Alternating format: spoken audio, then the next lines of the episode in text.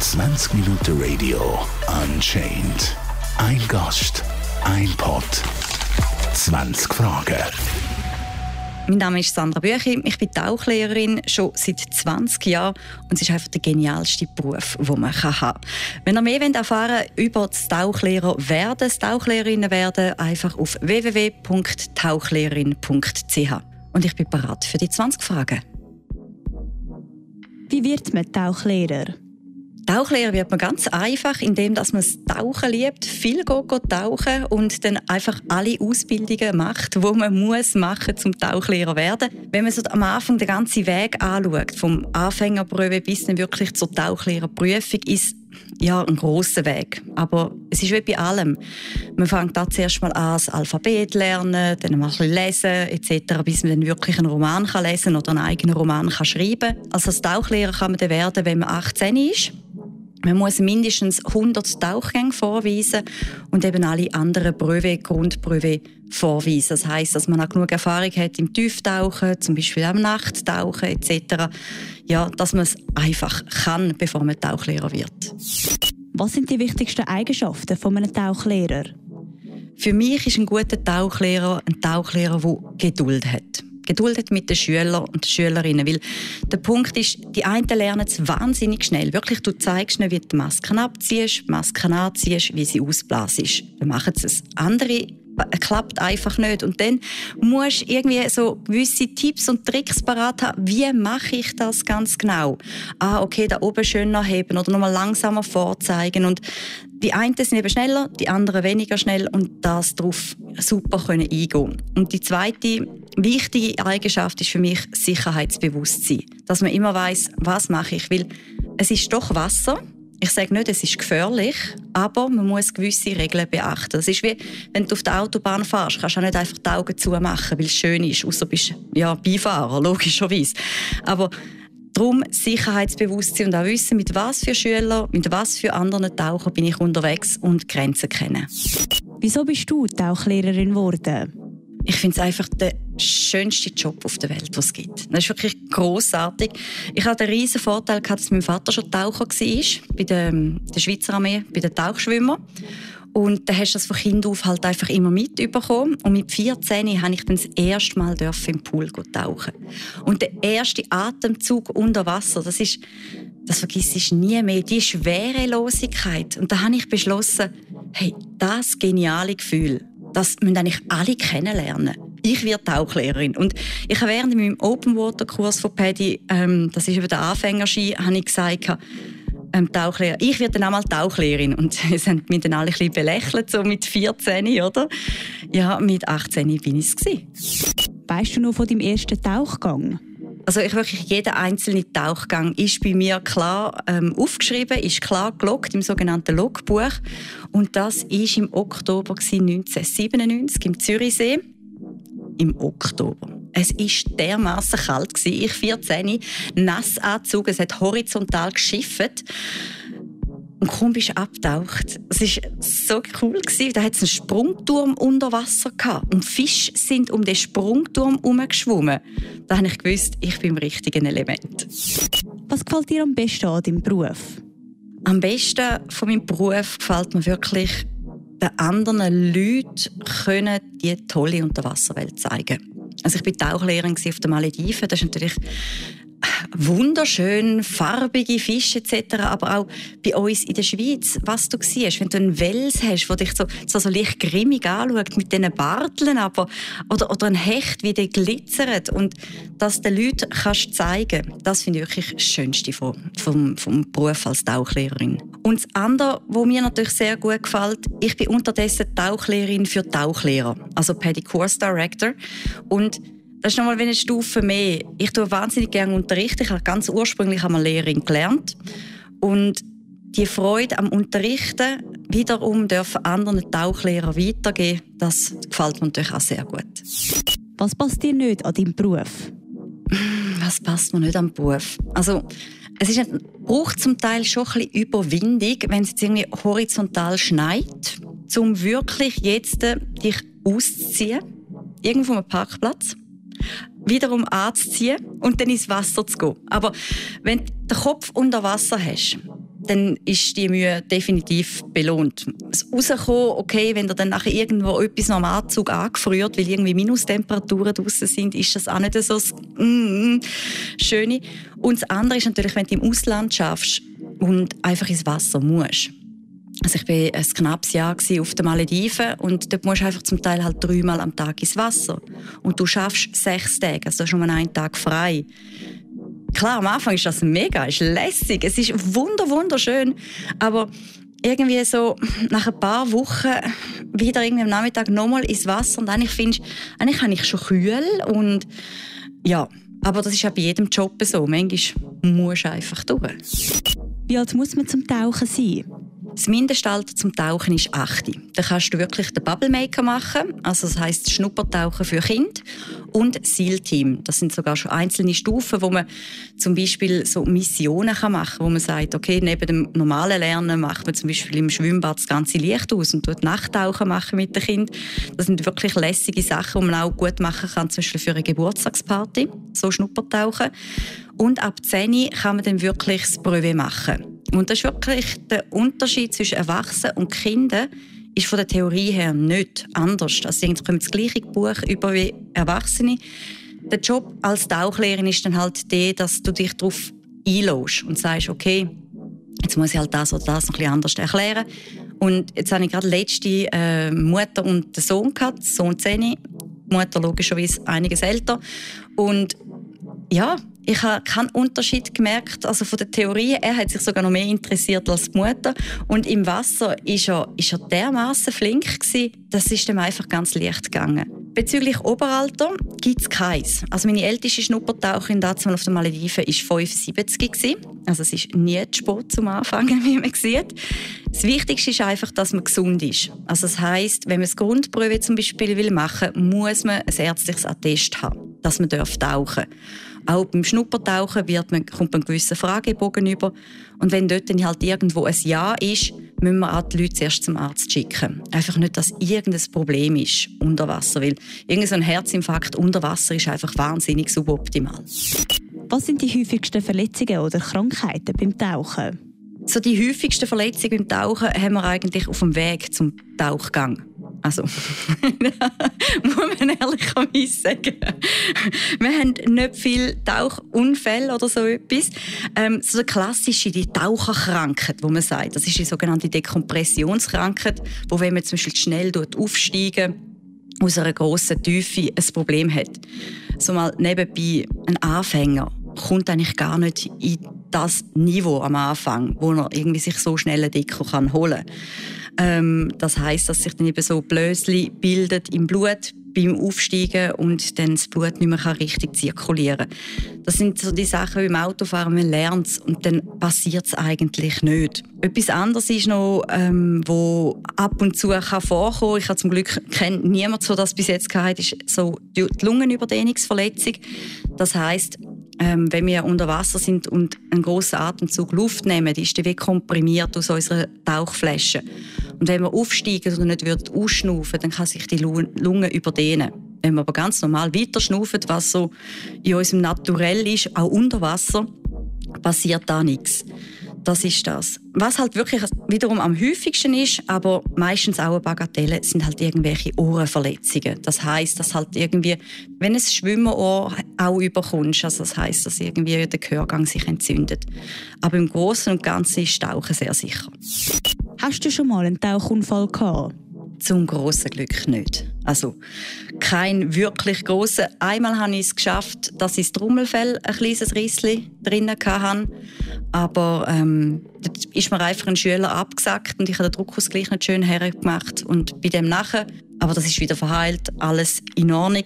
Es gibt zum Teil halt leicht brenzlige Situationen. Aber wenn ich mich im Nachhinein daran erinnere, muss ich einfach immer sagen, ja, ist einfach wiederum eine Selbstüberschätzung gewesen. Ich habe das Gefühl gehabt, ich kenne die Höhle. Nein, man hätte nicht können durchtauchen. Man hätte müssen wieder irgendwie sich drüllen, aber bis sich alle drüllt haben, hast du keine Sicht mehr gehabt. Okay, es ist alles gut gegangen, also darum, ich hoffe, ähm, ja, es geht weiter so. Kann man von diesem Beruf leben? Ja, doch.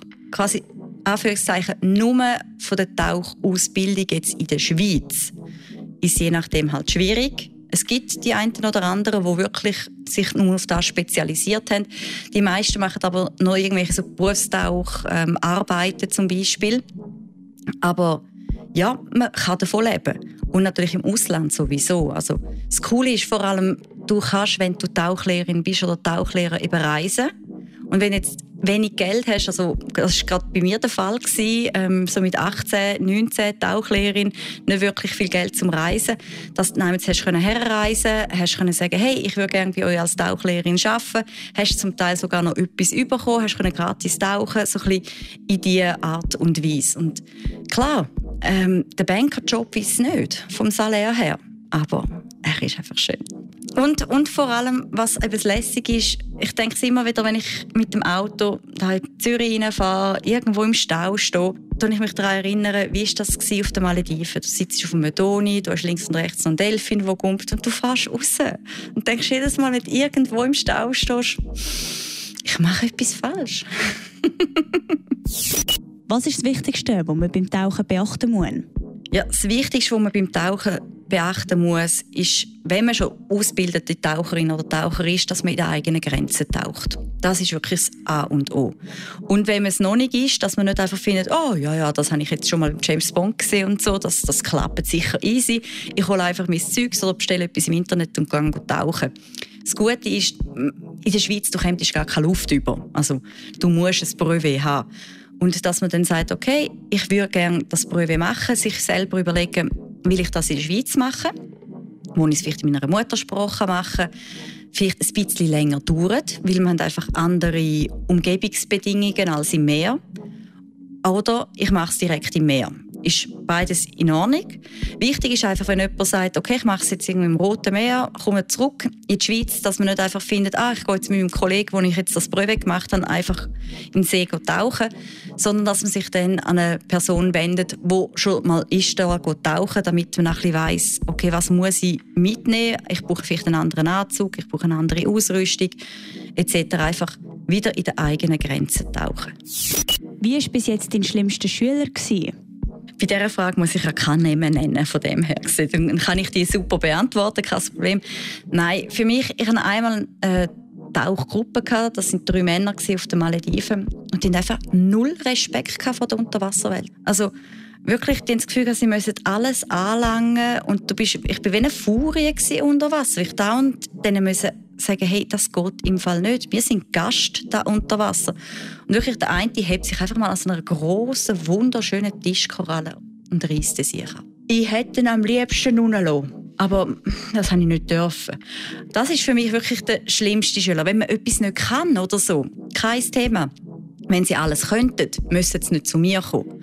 Sondern ich bringe das gerne bei oder wenn man halt Probleme hat mit der Tarierung und dieses und jenes. Aber wenn man dermaßen respektlos umgeht, das geht nicht. Was ist ein Taucherlebnis, das du nie vergessen wirst? Schön ist, ich durfte schon an vielen Orten auf der Welt tauchen. Palau war toll, Azoren mit den Riesenmann, das war super. Und die Blauhaie, Malediven etc. Meistens ist ein Taucherlebnis, das einem schön in Erinnerung bleibt, wegen der Viecher oder wegen der Unterwasserwelt an sich, die einfach toll war. Und wenn ich jetzt ein bisschen überlege, was ist wirklich so das Schönste, was ich letzte, in letzter Zeit hatte, ist da bei uns in der Schweiz. Wir haben einen tollen Tauchplatz, der heißt Rheinau. Und da haben wir so einen Welsschwarm gehabt. Also wirklich, es sind irgendwie elf Welsen haben wir gezählt, die oben an uns durchgeschwommen sind. Und also ich habe das Gefühl gehabt, ich sage irgendwo einfach am geilsten Ort am Tauchen und dann, ja, vor der Haustür sozusagen. Ist das Tauchen nicht störend für Meeresbewohner? Der Punkt ist, es geht wieder um Respekt. Oder? Wir sind Gast unter Wasser. Und was ich schon sehe, dass sich viel geändert hat in den letzten Jahren. Wo man so früher noch sieht, was die Leute aus dem Meer rausgenommen haben. Irgendwie noch Korallen, dieses und jenes und das. Oder, ah, weil es gerade lustig ist, einen Tintenfisch über Wasser heben, um ihn ein bisschen ärgern oder so. Das macht man heute wirklich nicht. Also wirklich nicht mehr. Das geht nicht. Weil, wenn man das sieht auf einer Tauchbasis, äh, der hat meistens dann, hat, hat der wirklich Tauchverbot. Und gerade jetzt bei uns, ähm, bei Paddy, lernen tauchen wirklich vom ersten Tauchkurs an, wie verantwortungsbewusstes Verhalten eben wirklich wichtig ist und wie sich das auf die Meereslebewesen auswirken und da gibt es zum Beispiel auch Paddy Aware Foundation, wo sich extra dafür für den Meeresschutz einsetzt. Oder jeder Taucher, jede Taucherin wird sozusagen aufgefordert, als Fackelträger zu sein für unsere Meeresbewohner und ja, sich da wirklich als sogenannte Torchbearer auch wirklich auch ähm, ja, zu engagieren. Oder? Das ist, das ist so ein bisschen das. Darum, nein, störend so für die Meeresbewohner oder jetzt auch Seebewohner, nein. Schadet das Tauchen am Unterwasserökosystem? Wenn wir uns wirklich auch wirklich verantwortungsbewusst verhalten, dann nein. Weil wir helfen eigentlich eher am Ökosystem. Also wir sehen das immer wieder, wenn du am Tauchen bist, siehst irgendwelcher Müll unter Wasser. Dort irgendwie eine Flasche, da irgendwie eine Dose. Und darum gibt es extra auch so Spezialkurse, die sich zum Beispiel mit Müll einsammeln, Tauchen gegen Müll zum Beispiel befassen, wo man lernt, okay, ah, wie nehme ich überhaupt was raus? Was nehme ich überhaupt raus? Muss ich das überhaupt rausnehmen?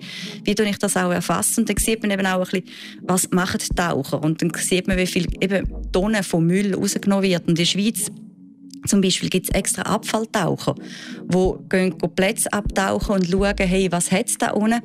Und da bin ich auch schon mitgegangen und hatte auch schon dürfen filmen, ähm, wo es einfach so riesige Pneu rausholen. Findest du, wer tut Pneu, Autopneu entsorgen im Wasser. Wie gefährlich ist das Tauchen wirklich? Für die Antwort bin ich extra kurz in die Statistik schauen und habe gesehen, äh, von 2009 bis 2018 hat es 25 tödliche Tauchunfälle gegeben. Wenn man das jetzt mit anderen Sportarten ver äh, vergleicht, ist das wirklich ein Bruchteil. Und es ist, was ich noch interessant gefunden habe auf der BFU-Seite, ist ja gestanden, es seien sogar weniger als Spazierer oder Wanderer, die per Zufall ins Wasser fallen.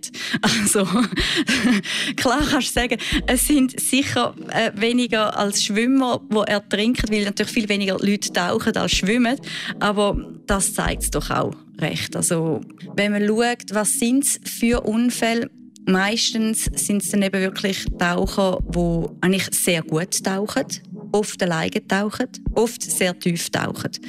Und ja, nicht irgendwelche Anfänger, die mit einem Tauchlehrer unterwegs sind. Was ist einer der häufigsten Anfängerfehler? Der häufigste Anfängerfehler, den ich sehe, ist, dass wenn Taucher an der Wasseroberfläche sind, sie ihr Jacket nicht aufblasen. Dann sind sie dauernd am Paddeln und findest so, Du hast im Fall ein wunderschönes Jacket. Für die, die nicht wissen, was ein Jacket ist, das sieht ein aus wie ein Rucksack. Hat so einen Faltschlauch auf der Seite, dort hat es einen Knopf, da kannst du draufdrücken, dann füllt es auf mit Luft.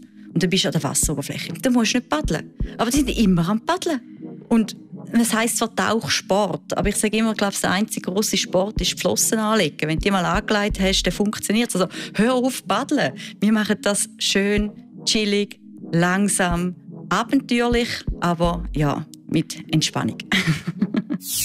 Hast du einen Tauchkeimtipp? Ja, der Tauchkeimtipp. Also was wirklich der Haupttipp ist, go, go tauchen. Also klar, ich würde auch ganz gern rasch kurz auf Palau irgendwie mit ein paar Haien umeinander tauchen, aber ich kann nicht gerade dorthin. Und wenn man ein die Augen aufmacht, wirklich das Tauchen vor unserer eigenen Haustür, das erstaunt, das ist begeisternd, das ist wirklich einfach genial. Also es gibt so viele Sachen, wo man kann betauchen kann. So halt Tauchkeimtipp. Bei den Tauchern sind das dann halt fast nicht mehr so Keimtipp. das eine ist eben die Rheinau, wo du wirklich die Chance auf Felsen hast. Dort ist einfach wichtig, dass man sich an die Regeln hält, nur zwischen 10 und 20 Grad darf tauchen. Das ist von der Gemeinde so festgelegt. Und etwas anderes, was halt sehr toll in der Schweiz ist, ist die Verzaska. Mit dem kristallklaren Wasser. Aber das hat man ja auch, wenn man nicht geht, geht tauchen Aber von dort her, wenn du das Römerbrückli anschaust, von unten her rauf schaust und vielleicht kommt dann gerade auch einer oben runter, einfach toll. Und was man natürlich auch in der Schweiz ein bisschen, vielleicht auch ein bisschen kreativer ist als im Ausland, weil man halt eben kann nicht gerade den Wahlhai vor der Haustür haben, ist, dass sehr viele Tauchschulen sind sehr innovativ und Sachen erfinden. Also zum Beispiel gibt es Neujahrstauchen, das Klausentauchen. Ähm, ich organisiere jedes Jahr das Rebenlichtli-Tauchen, wo wirklich Reben geschnitzt werden mit wunderschönen Sujets. Und dann nimmst du deine Tauchlampe, dann kannst du unter Wasser tauchen und das sieht einfach mega toll aus. Ich hocke immer auf, äh, wir haben so eine Plattform in Steckborn und dann hocke ich dort oben runter mit der Filmkamera und jede Gruppe taucht daran vorbei. Und wenn aus dem Schwarzen kommen die Reben so zu fliegen, es sieht... Also, ja, ich weiß ja nicht, aber andere müssen, glaube ich, dafür den nehmen. Was für verschiedene Taucharten gibt es? Es gibt unzählige Taucharten. Also wirklich ähm, neben dem normalen Sporttauchen sozusagen natürlich das ganze technische Tauchen heißt richtig Höhlentauchen, Wracktauchen, Doppelgerät etc. Was ich sehr lässig finde, zum Beispiel in der Schweiz, ist auch mit Vollgesichtsmasken zu tauchen. Da kannst du miteinander unter Wasser reden. Klar, manchmal macht es Sinn, zum unter Wasser reden, manchmal weniger. Ähm, etwas anderes ist das Side-Mount-Tauchen. Das heißt, du hast die Flasche nicht hinten auf dem Rücken, sondern auf der Seite. Und dann gibt es natürlich unzählige weitere Sachen. Zum Beispiel das Mermaiding ist momentan ähm, so ein bisschen im Kommen, wo wirklich, also es sind nicht nur kleine Mädchen mit irgendwelchen Fischschwänzen, umeinander schwimmen, sondern wo, das ist wirklich anstrengend. Das ist, braucht wirklich Kraft, dass man mit diesen schweren Flossen auch wieder mal raufkommt. Die haben dann nicht Tauchflaschen an. Und dann gibt es natürlich ganz viele andere Unterwassersportarten, die dann auch beim Schweizerischen Unterwassersportverband auch gefördert werden, eben wie Flossenschwimmen, Unterwasserhockey, Unterwasserrugby, ähm, das Apnoe, also das Tauchen ohne Flaschen und eben das Mermaiding. Muss man wirklich 24 Stunden nach dem Tauchen warten, bis man fliegen kann? Wenn man zum Beispiel jetzt geht, tauchen kann man leider nicht am gleichen Tag, wo man gerade noch taucht, gerade abfliegen. Man muss mindestens zwölf Stunden warten, wenn man einen Tauchgang gemacht hat und 18 Stunden, wenn man zwei Tauchgänge gemacht hat. Was aber heutzutage noch ist, es hat ja fast jeder heutzutage auch einen ähm, Tauchcomputer und der zeigt er genau an, wann du wieder fliegen Das ist eigentlich wieder das Gleiche wie Dekompressionskrankheit. Weil, weil wenn wir gehen tauchen, dann tut sich mehr Stickstoff in unserem Körper lösen. Wenn wir auftauchen, tut sich wieder auslösen. Wenn wir jetzt aber fliegen, ist eigentlich der Effekt der gleiche, wie wenn wir noch weiter auftauchen würden. Ist genau das Gleiche übrigens. Wenn wir jetzt in der Schweiz tauchen und nachher über einen Pass fahren dann muss man auch daran denken, ah, Moment, nein, das geht nicht. Ich bin jetzt gerade tief tauchen. Ich muss daran denken, ich kann jetzt da nicht irgendwie über den Simplon noch kesseln. 20 Minuten Radio Unchained. Ein Gast, ein Pod, 20 Fragen.